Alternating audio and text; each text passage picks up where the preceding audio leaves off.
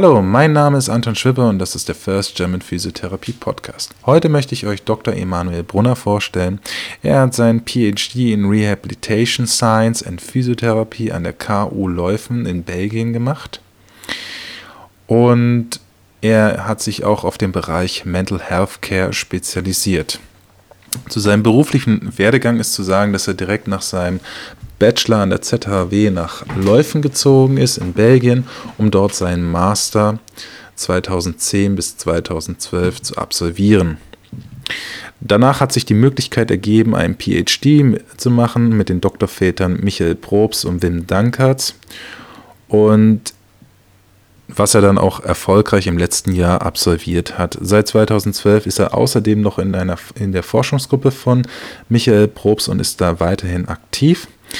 Und was vielleicht auch noch zu erwähnen ist, dass er Vorstandsmitglied und Kassierer der Internationalen Organisation für Physiotherapie im Bereich Mental Health zuständig ist. Ich habe ihn auch noch zusätzlich gefragt, was denn so ihn besonders ausmacht und oder was eine besondere Eigenschaft von ihm ist. Und ich rezitiere einfach mal, ich habe wohl einen ausgeprägten Sinn für Langeweile. Mit diesen Worten möchte ich euch heute Dr. Emanuel Brunner vorstellen. Hallo Emanuel. Und wer bist du? Ja, hallo. Ähm, wie gesagt, vielen Dank für die Einladung zuerst. Ist mir eine Ehre, äh, hier teilzunehmen. Ähm, ja, ich bin Emanuel Brunner, ähm, Physiotherapeut in Winterthur. Ich behandle ähm, als Physiotherapeut chronische Schmerzpatienten und meistens eigentlich Schmerzpatienten mit äh, Psychopathologien. Das ist so mein Fachbereich. Dann ähm, habe ich eigentlich wie drei Standbeine. Zum einen äh, die Arbeit mit dem Patienten, dann in der Forschung und in der Physiotherapielehre. Und ich versuche irgendwie die Balance zu halten zwischen den verschiedenen Bereichen. Ja, und sonst, äh, ja, kann ich sagen, ich bin eigentlich Physiotherapeut mit Leidenschaft. Warum bist du Physiotherapeut geworden, Emanuel? Das ist eine sehr schwierige Frage. äh, den Grund habe ich eigentlich wieder ein bisschen vergessen. Aber es geht zurück, dass ich eigentlich, ich war mal ziemlich begeisterter Fußballer und kam so in Berührung mit der Physiotherapie. Ähm, aber irgendwie habe ich dann schnell gemerkt, dass mich der Sport eigentlich nicht primär interessiert und dass meine Leidenschaft viel mehr im Bereich von der äh, Psychiatrie ist und äh, die, äh, die psychologischen Aspekte, die Einfluss haben auf die Physiotherapie. Ja, und so bin ich irgendwie zur Physiotherapie in meinem Bereich gekommen und auch äh, hier in dem Bereich geblieben. Okay, das heißt ursprünglich Fußball, Leidenschaft und dann psychologische Aspekte hat sich ja doch nochmal ganz schön gewendet. Warum hast du dich dann quasi dann auch auf die psychologischen Aspekte spezialisiert?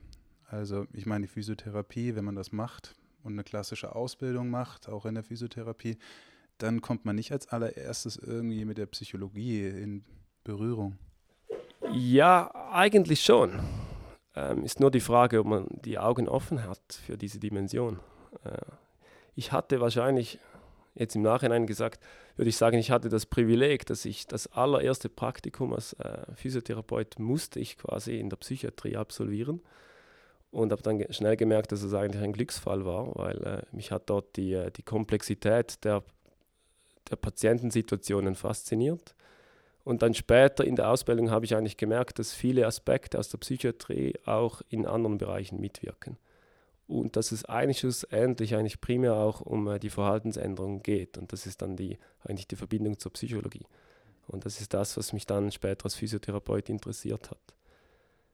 Also so musste ich eigentlich über die Psychiatrie merken, äh, ja, dass mich das fasziniert und habe dann eigentlich äh, aus der Psychiatrie, aus diesem Blickwinkel dann die Gemeinsamkeiten zu anderen Bereichen äh, entdeckt und dann auch äh, mich weiter damit beschäftigt. Arbeitest du dann jetzt auch in der Psychiatrie? Ja, das ist eigentlich noch, äh, noch wichtig oder gut, dass du das ansprichst. Ich bin spezialisiert für den Bereich äh, Psychiatrie oder, oder im allgemeinen Mental Health, wo, wo, die, die Psychiatrie ein Aspekt davon ist. Aber ich arbeite in einem normalen äh, somatischen Spital eigentlich. Und äh, also, also kann man sagen, eigentlich die psychiatrische Versorgung findet oder sollte nicht nur in der Psychiatrie stattfinden, sondern auch außerhalb von der Psychiatrie. Und äh, mein Spezialgebiet ist eigentlich die Versorgung von äh, äh, psychiatrischen äh, Erkrankungen oder auch äh, somatopsychiatrischen Komorbiditäten außerhalb von der Psychiatrie. Also ich, ich, bin spezialisiert für die Psychiatrie, aber arbeite im, äh, im Allgemeinen oder in der somatischen Versorgung. Das heißt, du hast dann hier Patienten, die dann aus der Psychiatrie herkommen und du evaluierst sie. Wie sieht das genau aus bei dir? Ja, ich habe primär eigentlich fast nur ambulante Patienten. Ähm, die meisten kommen äh, bei uns über den Spital, werden die zugewiesen. Das sind dann meist äh, Patienten mit chronischen äh, Schmerzproblematiken mit äh, unterschiedlicher Art. Und da spielt äh, eigentlich die Psychologie immer eine Rolle. Und äh, manchmal sind das wirklich dann die, äh, die diagnostizierten Psychopathologien als Komorbidität oder sonst einfach äh, psychischer Stress oder psychische Belastungssituationen, die im Zusammenhang stehen mit der Schmerzproblematik. Dann haben wir aber auch noch andere Patienten, die einfach über den Spital zu uns kommen mit chronischen körperlichen Erkrankungen und psychologischen oder psychiatrischen Begleiterscheinungen. Und das ist so eigentlich das äh, Patientengut, äh, das wir haben. Und äh, ja, und von externen Zuweisungen sind es teilweise Zuweisungen direkt von Psychiatern für eher die, äh, die körperlichen oder somatischen Aspekte. Ja, so ist eigentlich das, äh, die Patienten sind sehr ähm, durchmischt, aber meistens eigentlich äh, kör chronische körperliche Erkrankungen mit äh, psychiatrischer Komorbidität. Das ist so das, das Kerngeschäft von meiner Arbeit. Und das heißt dann in dem Fall Huhn oder Ei? Also was behandelst du dann jetzt? Behandelst du dann die chronischen oder die psychiatrischen Patienten? Ich würde sagen, äh, Huhn oder Ei ist eine schwierige Frage, aber eigentlich gar nicht so, ähm, so entscheidend in der Arbeit mit den Patienten, weil die, die Patienten kommen mit ihrer Komplexität. Und ein Merkmal ist eigentlich, dass diese Patienten genau so ein bisschen in die, in die Lücke fallen zwischen der Psychiatrie und der Somatik oder auch ein bisschen zwischen Stuhl und Bänke, wie wir hier sagen würden. Und äh, ja, ich würde sagen, meine Arbeit bezieht sich eigentlich darauf, ähm, die Verbindungen zu erarbeiten, zusammen mit dem Patienten oder die Frage, wie sich die Psyche auf den Körper auswirkt. Und dann natürlich äh, um die Suche nach Strategien, um äh, den ganzen Prozess zu beeinflussen. Und da ist es dann sehr vielseitig. Manchmal geht es mehr oder dominant um die Psyche, manchmal mehr über das Bewegungsverhalten oder den Körper. Das ist, würde ich sagen, sehr, sehr individuell. Da kann man nicht so sagen, ähm, nur das eine oder das andere. Der Vorteil von uns Physiotherapeuten ist sicherlich die Verbindung zwischen dem Körper und der Psyche. Ähm, ja, und dann hat natürlich alles seine Grenzen, aber äh, grundsätzlich würde ich sagen, wir sind eine als, als Physiotherapeut fühle ich mich in einer guten Position für die Schnittstelle zwischen der Psychiatrie und der Somatik. Und natürlich dann ist die Frage, wie viel Zeit hast du erstens für den Patienten und dann auch natürlich, wenn du schon dann von Behandlungsstrategien sprichst, musst du natürlich den Patienten ja auch vorher evaluieren. Wie evaluierst du solche Patienten? Und wie differenzierst du dann auch zwischen den chronischen Schmerzpatienten und den psychiatrischen Schmerzpatienten? Oder sagst du letztendlich, du behandelst sie alle gleich und tust sie dann einfach nochmal individuell in die Behandlungsstrategie dann reinbringen? Ja, ganz sicher ist jede Therapie individuell. Ähm, das ist wahrscheinlich also für mich das Spannende, aber auch die große Herausforderung, dass äh, jeder Patient etwas anderes braucht. Ähm, und dann kann man auch sagen, ähm, eine Unterteilung zwischen chronischen Schmerzpatienten und anderen Patienten lohnt sich eigentlich nicht. Ähm, ist einfach äh, die Frage, meistens bei meinen Patienten, also ich habe eigentlich nur chronische Schmerzpatienten, ich habe kaum andere, ähm, ist eigentlich meistens die Frage, wieso sich der Körper nicht erholt oder wieso eine Erholung nicht stattfinden kann. Und äh, dann geht es um die Suche nach den beitragenden Faktoren und, und, dann auch immer die Frage, ist das durch Physiotherapie veränderbar oder nicht? Und äh, ja, und dann richtet sich eigentlich dann die Strategie äh, nach den veränderbaren Faktoren, die man mit, zusammen mit dem Patienten erarbeiten kann. Und dann ist dann schlussendlich die Therapie sehr, sehr individuell und ausgerichtet eigentlich auf die, ja, auf, die, auf diese Faktoren, die eine äh, Erholung nicht ermöglichen. Ähm, der Zeitfaktor, den du noch gefragt hast, ist ein gutes Thema. Ähm, ich habe hier das Privileg, dass ich es mir einrichten konnte, dass ich immer für den Erstbefund eine Stunde habe. Äh, ich konnte durchsetzen dass ich keinen Patient sehe, äh, wenn ich ihn nicht für den ersten Kontakt eine Stunde bei mir habe. Und dann nachher ist er eigentlich wie im normalen Physiotherapie-Setting für eine äh, Behandlung eine halbe Stunde. Aber ja, es ist natürlich, äh, der Zeitrahmen ist eine große Herausforderung.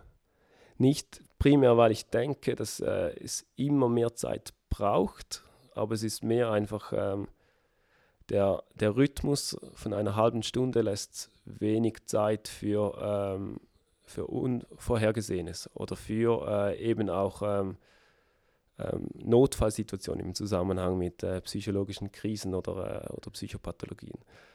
Dass dann manchmal wirklich äh, der Druck sehr groß ist, dass man auch zur Zeit fertig wird. Und zur Evaluation, ähm, klar, ich arbeite mit, äh, mit standardisierten Fragebogen ähm, zu Beginn der Therapie.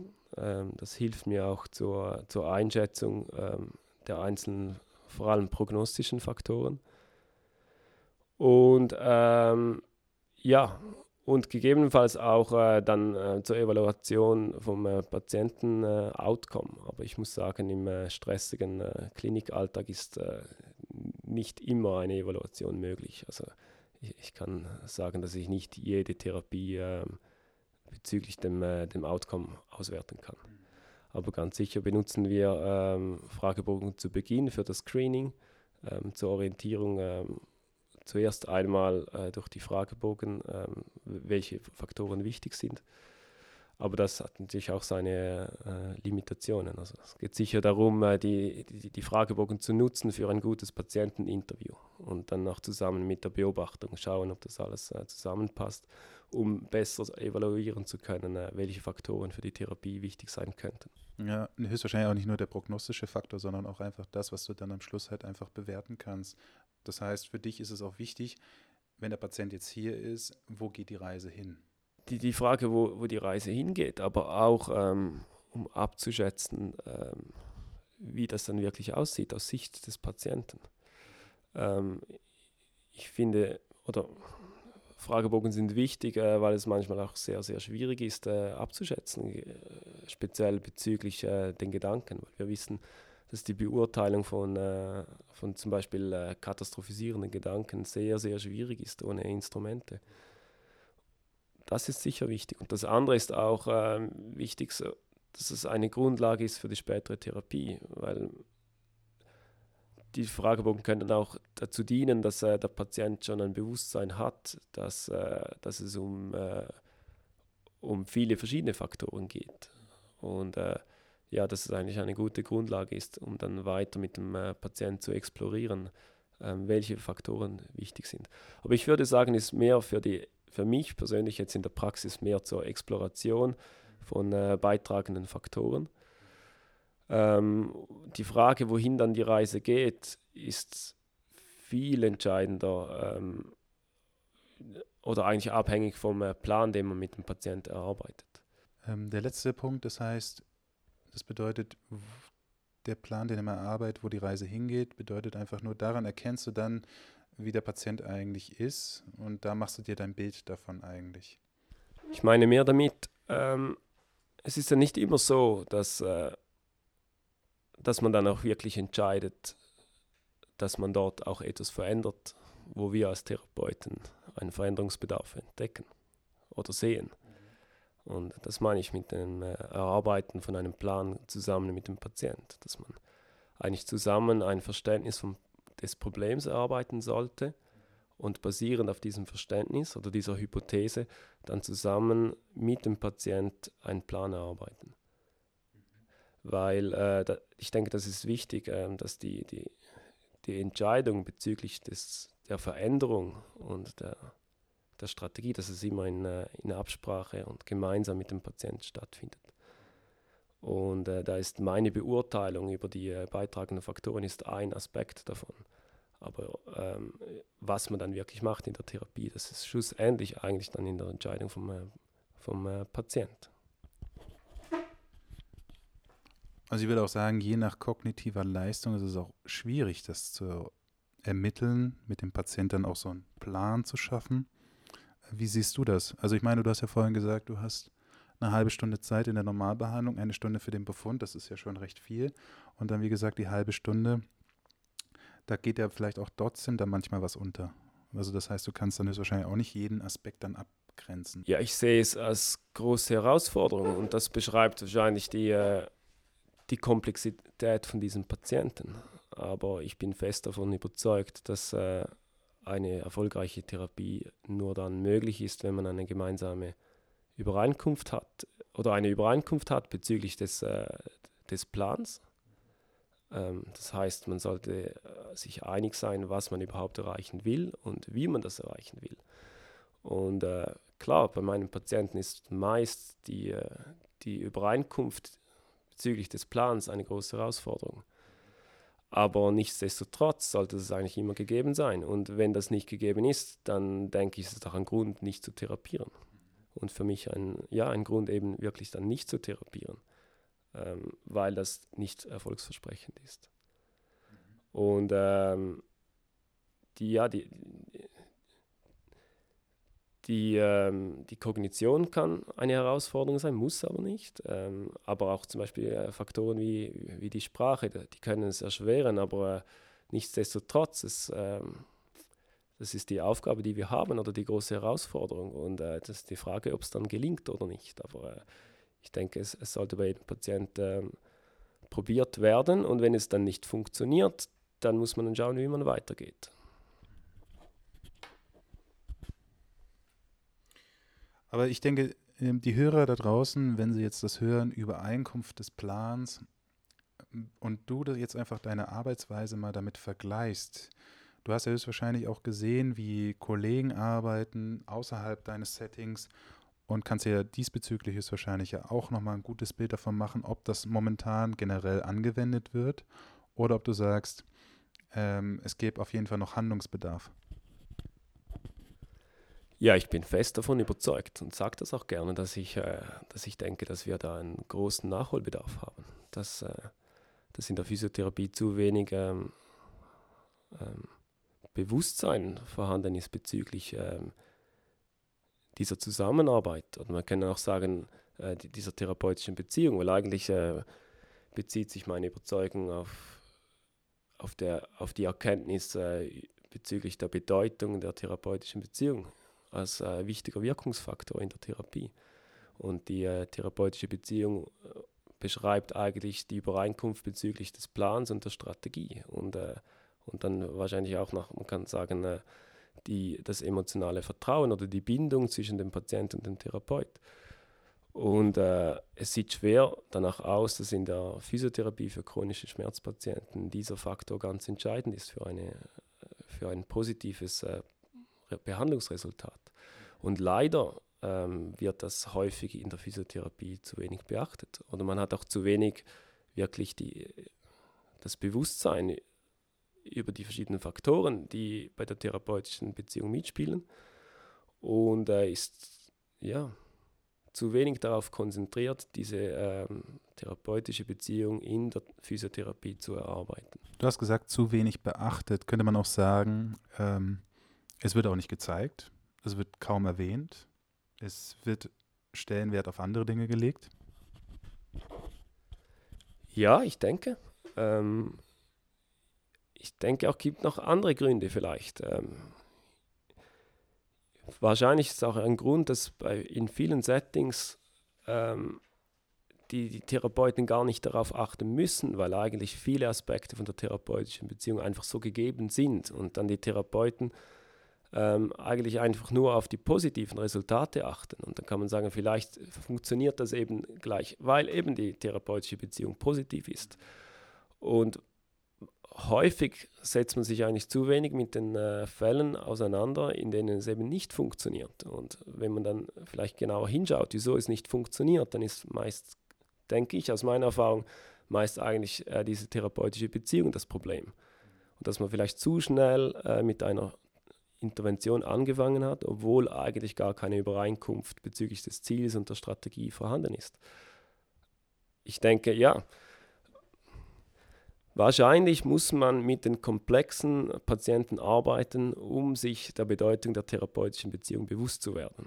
Und äh, nicht umsonst kommt dieses Konzept aus der Psychotherapie, wo eigentlich das Setting immer ist, ein Therapeut mit einem äh, ziemlich komplexen Patient. Und dann stellt man sich die Frage, wann funktioniert es und wann funktioniert es nicht. Und, und dort kann man sagen, es funktioniert meist bei den Patienten, wo eben eine starke oder positive therapeutische Beziehung vorhanden ist. Und ich denke, da haben wir viele Gemeinsamkeiten mit der Schmerzphysiotherapie und der äh, Psychotherapie. Aber was eher auffällt, ist ja auch, dass die meisten Befunde ja sehr strukturorientiert sind. Also das heißt, die Leute, wenn sie dann in ein Setting reinkommen oder auch untersucht werden, dann wird halt letztendlich nicht der Patient seinen Kontextfaktoren dann halt betrachtet, sondern er wird ja so betrachtet, eher so salopp gesagt wie ein Stück Fleisch betrachtet und man guckt sich das Fleisch genauso an und man macht, behandelt es wie Fleisch. Sollte man dann grundsätzlich einfach sagen, dass wir komplett anders arbeiten sollten? Ich würde jetzt nicht sagen komplett anders arbeiten, aber sicher neue Aspekte reinbringen. Und vielleicht zu dem, was du vorhin gesagt hast. Also ich denke schon, dass die Physiotherapie Fortschritte gemacht hat, dass man eben den Patienten nicht einfach nur als Stück Fleisch sieht. Also die meisten Therapeuten sind sich sehr wohl bewusst, dass äh, gerade auch Schmerzproblematiken eigentlich immer ein äh, multidimensionales Problem darstellen. Und häufig werden auch gerade psychologische oder soziale Faktoren exploriert. Aber was fehlt, ist sicher das Bewusstsein, dass eine therapeutische Beziehung so eine zentrale Rolle spielt und dass auch der Aufbau dieser Be Beziehung nicht einfach so automatisch gegeben ist, sondern dass man etwas investieren sollte und äh, auch reflektieren oder evaluieren sollte, ob die eben ausreichend ist für eine Therapie. Ich denke, wir sollten vielleicht, ja, also das denke ich schon, wir sollten die Herangehensweise an den Patient sollten wir überdenken. Und meistens kann man schon sagen, wenn man die Therapeuten beobachtet, denkt man schon manchmal, dass wahrscheinlich das Setting oder die Herangehensweise des Therapeuten eigentlich die therapeutische Beziehung wie ein bisschen verunmöglicht. Gerade auch für komplexe Patienten. Also was ja, was ja so ein bisschen der Drive teilweise in der Physiotherapie ist, dass man ja versucht, dann Patienten dann wirklich danach äh, zu beurteilen, gerade wenn es um Schmerzen geht, dass irgendeine körperliche Struktur das Problem einfach darstellt. Also das heißt, dass die Faszie nicht richtig steht, dass das Gelenk nicht richtig schließt oder öffnet, dass keine Ahnung, nimm irgendwelche Gedankenmodelle, die da einfach dazu führen. Und dass das eigentlich der treibende Faktor dann eher in der Therapie ist, anstatt das, was drumherum ist. Das heißt, nicht katastrophieren entscheidend ist, nicht, dass es Yellow Flags gibt, nicht, dass die Kontextfaktoren dann irgendwie einen Einfluss dann auf den Schmerz haben, sondern da, ist, da stellt sich natürlich wirklich die Frage, ist das nicht wirklich so? Also ich, meine Erfahrung ist halt anders, aber du kannst das gerne nochmal anders sehen. Jetzt musst du mir nochmals helfen. Ähm, also denkst du, was fehlt jetzt aus deiner Sicht? Aus meiner Sicht fehlt die therapeutische Beziehung. Eigentlich das, was du gesagt hast. Aus meiner Sicht glaube ich, dass wir zu wenig die Patienten eigentlich als Ganzes betrachten. Dass wir sie, wie gesagt, das Stück Fleisch war vielleicht wirklich salopp formuliert, aber dass wir dann eher sagen, ähm, eine Struktur ist das Problem. Ja. ja, klar. Ich bin natürlich schon der Meinung, dass, äh, dass wir uns verbessern können. Äh, wenn man mehr die, äh, die Komplexität betrachtet. Aber ich denke nicht, dass das, aus meiner Sicht ist das nicht mal das primäre Problem. Ich glaube, da haben wir Fortschritte gemacht. Gerade auch wenn du siehst in der, Forsch äh, in der Forschung oder allgemein in der Literatur, ist sehr, sehr viel Aufmerksamkeit auf, die, äh, auf, die Bio, auf das biopsychosoziale Modell und die ganzheitliche Physiotherapie. Ich sehe vielmehr das Problem, dass äh, die, die, also die Herangehensweise von den Therapeuten an den Patienten, dass der Befund oder auch unsere, unsere Strategie eigentlich mehr darauf ausgerichtet ist, dass der Therapeut den Patient beschreiben kann. Aber aus Patientensicht ist es eigentlich nicht relevant, weil der, die Patienten kommen eigentlich zu uns in die Schmerzphysiotherapie, weil sie das Problem nicht mehr verstehen. Also es sollte vielmehr ähm, zusammen mit dem Patient exploriert werden, damit der Patient eine Erkenntnis gewinnt. Und so ist das, glaube ich, ist das große Problem, weil äh, sehr häufig werden die psychologischen Faktoren äh, beachtet und meistens auch für, wahrscheinlich auch erkannt, aber die Patienten erkennen es nicht. Und die Patienten erkennen keine Zusammenhänge zwischen Katastrophisierung, Stress und vielleicht körperlicher Spannung oder dem Bewegungsverhalten. Also ich denke, das ist das große Problem, dass wir zu wenig mit den Patienten zusammenarbeiten, um ähm, das Problem zu verstehen. Und solange kein gemeinsames Verständnis da ist, ist wahrscheinlich alles, was später kommen könnte, dann einfach nicht möglich. Dann könnte man aber an der Stelle ja auch sagen, der Therapeut selber entspricht ja auch einem biopsychosozialen Kontext. Das heißt, auch sein Gedankenmodell, was er in Form von Schmerz betrachtet, projiziert er ja letztendlich auf den Gegenüber. Könnte man ja auch so einfach sagen. Das heißt, das, was der Patient ja in seiner Kognition oder in seinem Vortrag von seinen Beschwerden ja dann äußert, muss der Therapeut, der gegenüber sitzt, ja auch irgendwie interpretieren und dann quasi in ein, in ein Gedankenkonstrukt reinbringen. Und Jetzt sagst du ja, in, der, in deinem Setting, im Schmerzbereich, wird das schon alles gemacht. So habe ich das jetzt zumindest verstanden. Aber meine Frage ist ja, wird es grundsätzlich gemacht? Also wird es auch im ambulanten Bereich gemacht? Was sind deine Erfahrungen? Du hast ja auch, wie gesagt, in den Patienten, hast du ja auch, die ja höchstwahrscheinlich schon viele Therapiesettings dann besucht haben, kannst du ja auch dann beurteilen, ob, das, ob der jeweilige Therapeut vielleicht auch darauf eingegangen ist. Zumindest mal so aus der Ferne. Ja, ich habe grundsätzlich eigentlich das Privileg, dass ich immer ziemlich der letzte Therapeut bin, der die Patienten noch sehen. Also die meisten von meinen Patienten haben schon äh, unzählige gescheiterte Therapien hinter sich. Ähm, aber es ist natürlich immer schwierig zu sagen, was wirklich passiert ist, weil äh, das, was wir dann hören oder, oder auch lesen, entspricht ja nicht immer eins zu eins dem, was dann wirklich passiert ist. Klar, ähm, grundsätzlich denke ich, könnten die meisten ähm, Chronifizierungsprozesse könnten eigentlich früh ähm, beeinflusst werden. Aber da denke ich schon eigentlich, mein Anliegen an die Physiotherapie ist eigentlich viel mehr, dass man mit den, mit den Patienten zusammenarbeitet und mit ihnen zusammen eine Erkenntnis ähm, findet. Ähm, die meisten Physiotherapeuten füllen wunderbare äh, Befundbögen aus, wo alles schön notiert ist, aber der Patient hat nichts verstanden von all dem. Und das ja, dient ja nicht dem Zweck, sondern der Patient kommt eigentlich zu uns, weil er das Problem selber nicht kontrollieren kann. Und gerade auch beim, äh, beim Low Back Pain, oder das riesengroße Problem Low Back Pain, ist ja sicher die Hälfte von den Menschen mit, äh, mit Low Back Pain brauchen keine medizinische Versorgung. Also ist ja vielmehr die Frage, wieso braucht die andere Hälfte Versorgung für ein Problem, wo die Hälfte alleine klarkommt. Die kommen zu uns, weil sie das Problem nicht verstehen oder auch dann keine Strategien entwickeln können. Und wir Therapeuten sind viel zu fest darauf fokussiert, dass wir denen irgendeine sogenannte richtige Therapie oder richtige Übung verschreiben, das aber überhaupt nicht dem, der Fragestellung des Patienten eigentlich äh, dient, weil die wollen das Problem verstehen und selber eigentlich äh, managen können. Und, und da sehe ich ein großes Defizit in unserer Herangehensweise oder unser Verständnis von unserer therapeutischen Rolle.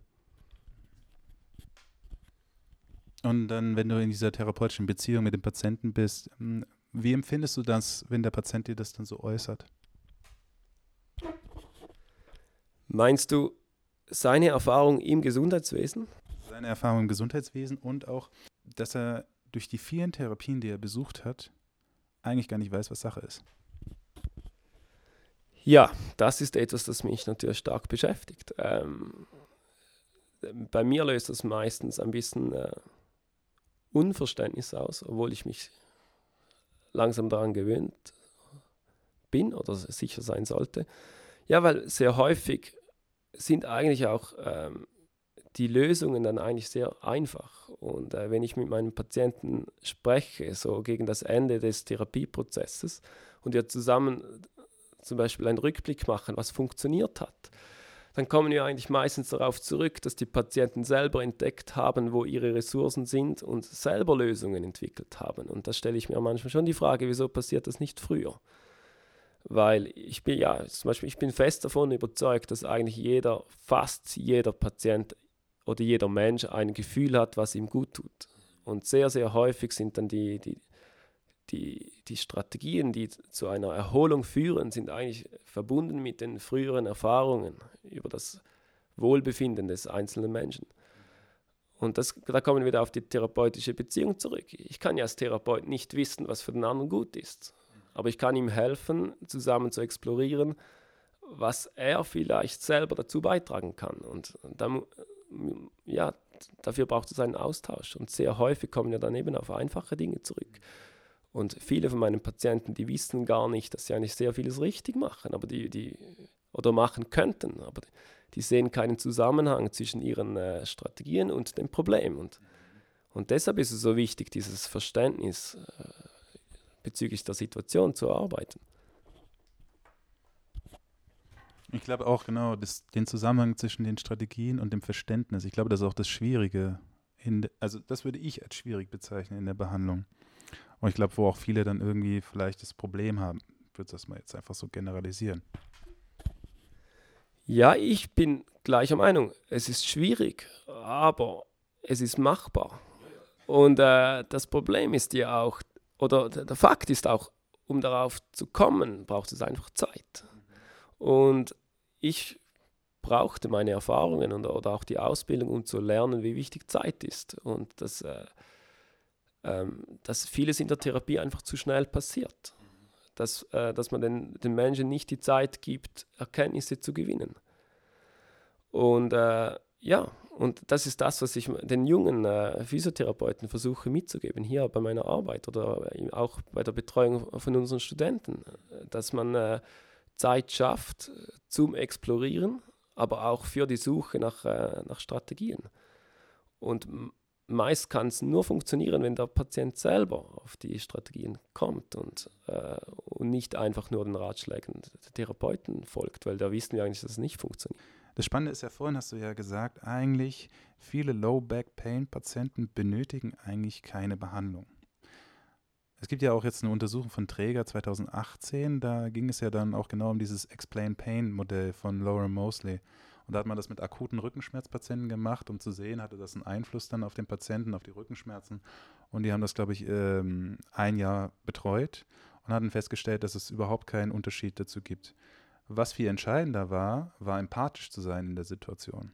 Und würdest du das genauso sehen? Also das heißt, reicht es wirklich nur, dass wir einfach empathisch sind in der Situation, in der, in der Anamnese, also in der Erst- und Konsultation oder in den Folgebehandlungen? Ah, da kommen wieder viele, äh, viele Themen zusammen. Ähm, also so einen, äh, oder müssen wir unterscheiden, äh, oder was ich vorhin gesagt habe, äh, es ist wichtig, nicht jeder Mensch mit Low Back Pain wird ein Patient. Und dass ich denke, dass eine wichtige Frage ist, wieso wird eigentlich ein Mensch mit Low Back Pain ein äh, Low Back Pain Patient? Also ist wahrscheinlich nicht einfach nur das Problem äh, Low Back Pain, sondern irgendeinen Grund gibt es, dass er mit dem Low Back Pain nicht mehr zurechtkommt und Hilfe sucht. Ähm, dann zum Thema äh, Explain Pain. Ich habe ich tue mich ein bisschen schwer mit diesem äh, Begriff oder auch äh, Explain Pain oder äh, Patient Education, weil wir eigentlich auf, aus verschiedenen Therapierichtungen wissen, dass ähm, Explaining und Ratschläge erteilen nicht gut funktioniert. Und das ist ein bisschen die Erfahrung, die ich habe mit meinen Patienten, die wirklich sehr komplex sind und meistens auch ähm, halt wirklich sehr individuelle Probleme haben. Und und ich denke, das ist, ich denke, die Menschen, die brauchen eine Erklärung für ihr Problem. Und die profitieren dann wahrscheinlich, wenn sich jemand Zeit nimmt, um mit ihnen ähm, eine Erklärung zu erarbeiten. Und da denke ich, spielt die Empathie eine wichtige Rolle, weil ohne Empathie geht es nicht. Aber man kann jetzt nicht sagen, äh, Empathie ist alles, ähm, nur Empathie ist noch keine Therapie. So kann man sagen, oder? Also gleich mit der therapeutischen Beziehung, was eigentlich noch mehr ist als nur Empathie, weil es ist eben die Übereinkunft bezüglich des Ziels, der Übereinkunft bezüglich der Strategie und der emotionalen Verbindung. Ähm, aber ja, nur therapeutische Beziehung macht noch keine Therapie. Aber ähm, ohne therapeutische Beziehung ist wahrscheinlich eine Therapie nicht wirkungsvoll ich denke, es ist einfach, äh, die Wirkungsmechanismen in der Physiotherapie wie in anderen Therapien ist sehr, sehr komplex. Und äh, ja, Empathie spielt sicher eine wichtige Rolle und ohne Empathie wird wahrscheinlich nichts wirkungsvoll. Und das ist vielleicht, so kann man äh, auch diese Ergebnisse sehen. Aber klar gibt es dann auch andere Fragen, oder? Ist die Gruppe mit Low Back Pain, ist das eine homogene Patientengruppe? Ähm, ja, da äh, wurde das Richtige gemessen oder sind unsere Outcomes wirklich aussagekräftig? Da gibt es noch andere Themen. Aber mich interessiert eigentlich viel mehr in der Praxis als Physiotherapeut die Frage, eben wie ist die Interaktion oder die, die Zusammenarbeit zwischen dem Patient und dem äh, Therapeut. Und da würde ich sicher sagen, die Empathie ist eine wichtige Säule einer erfolgreichen Therapie, aber es ist nicht die einzige. Es ist ja auch nur eine randomisierte Studie und äh, es ist auch nur, es ist aber mal die erste, glaube ich, Placebo-Studie zu dem Bereich gewesen, die es überhaupt gab. Ähm, aber ja, du hast viele Dinge nochmal ganz gut erläutert, finde ich. Äh, was, was ich ganz gut finde, du sagst immer, Ratschläge bringen nichts oder sind nicht, oder was heißt nicht bringen nichts, aber wir hören sie uns an und nehmen sie höchstwahrscheinlich in dem Moment auch nicht wahr. Warum denkst du, ist das so? Ja, ich denke, wenn wir uns selbst betrachten, ist, kann man einfach sagen, also ich persönlich habe nicht gerne Ratschläge. ähm, manchmal frage ich nach Ratschlägen und dann bin ich froh, höre ich einen, aber ungefragte Ratschläge sind für, aus meiner Sicht sehr ähm, unangenehm. ähm, deshalb scheue ich mich aus, auch als Therapeut, äh, ungefragt Ratschläge zu geben. Und da gibt es auch ja, verschiedene Erklärungen und man kann es vielleicht am besten oder am bekanntesten vielleicht das Motivation Interviewing, oder? wo man sagen kann, äh, Ratschläge sind eine Kommunikationsstrategie, aber eigentlich eine Strategie, die, ist, die sehr viele Barrieren aufbaut. Oder so Roadblocks für die Kommunikation und dem muss man sich einfach bewusst sein. Also, deshalb denke ich, Ratschläge können wichtig sein in der Therapie, aber sie sollten eigentlich ähm, erfragt werden vom Patienten. Und dann sollte man wirklich auch als Therapeut die, die Gewissheit haben, dass der Patient das hören will. Und aber auch dann noch Ratschläge sind wahrscheinlich dann von beschränktem therapeutischen Nutzen, weil für die Verhaltensänderung braucht es wahrscheinlich etwas anderes.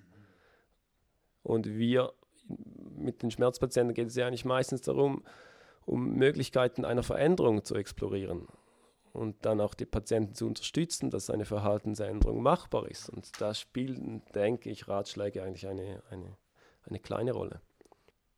Das heißt, in der Therapie geht es gar nicht darum, dass ich als Therapeut etwas verändere, sondern dass der Patient etwas verändert und dass er versucht, seinen Motivationsfaktor oder ich versuche, seinen Motivationsfaktor aufrechtzuerhalten. Habe ich das richtig verstanden?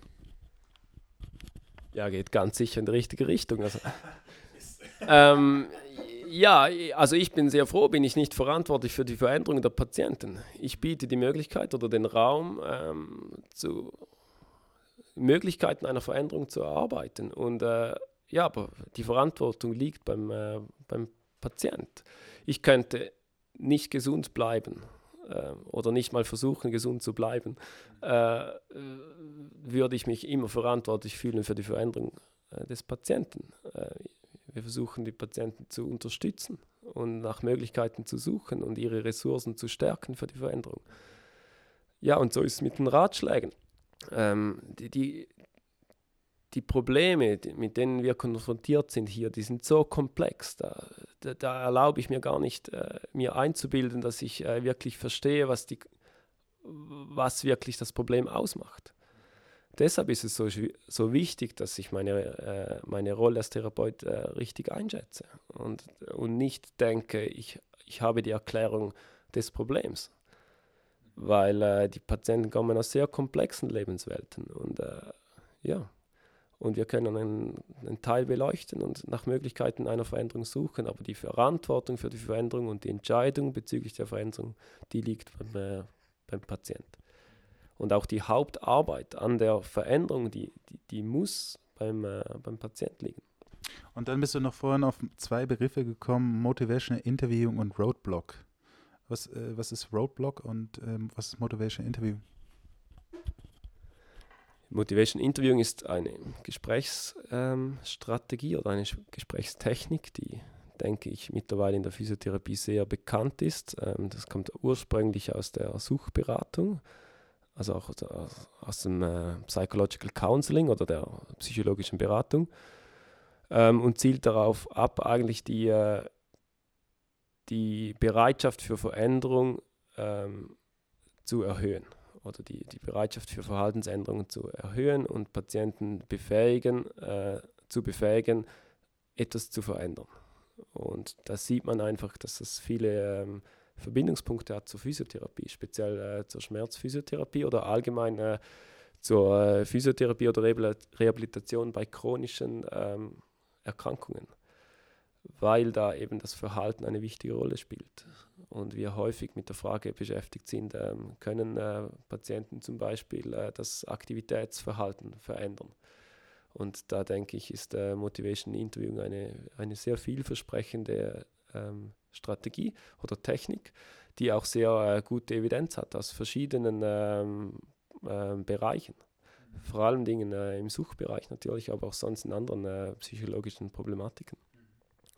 Und die Roadblocks ist einfach, äh, was eigentlich beschrieben wird, ähm, was Hindernisse sind in der, ähm, in, in der Beratung.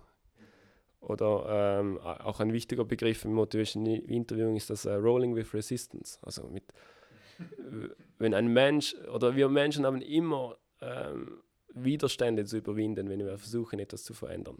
Also aufhören zu rauchen oder äh, mehr zu joggen oder im Winter zu joggen ist schwierig. Und äh, da äh, geht es darum, Widerstände zu überwinden. Und äh, solche Barrieren ähm, sind, ja, sind wichtig, spielen eine wichtige Rolle. Ähm, und mit den Widerständen von Patienten soll man im Gespräch umgehen können. Und das Motivation Interviewing ist eine Strategie die, oder eine, eine Technik, die Strategien offeriert, um äh, mit dem besser umzugehen. Ähm, trotz Erkenntnis fallen ja viele Patienten ja in ihrem Verhaltensmuster dann wieder zurück. Ja, eben, weil wahrscheinlich die Erkenntnis nicht reicht. Ähm, ja, ich denke, es braucht viel mehr für eine Verhaltensänderung als nur äh, die, äh, die Erkenntnis. Ähm, man kann auch vielleicht ein bisschen ausholen und auch sagen, äh, die Einstellungen oder äh, Überzeugungen stehen nur beschränkt im Zusammenhang mit dem Verhalten.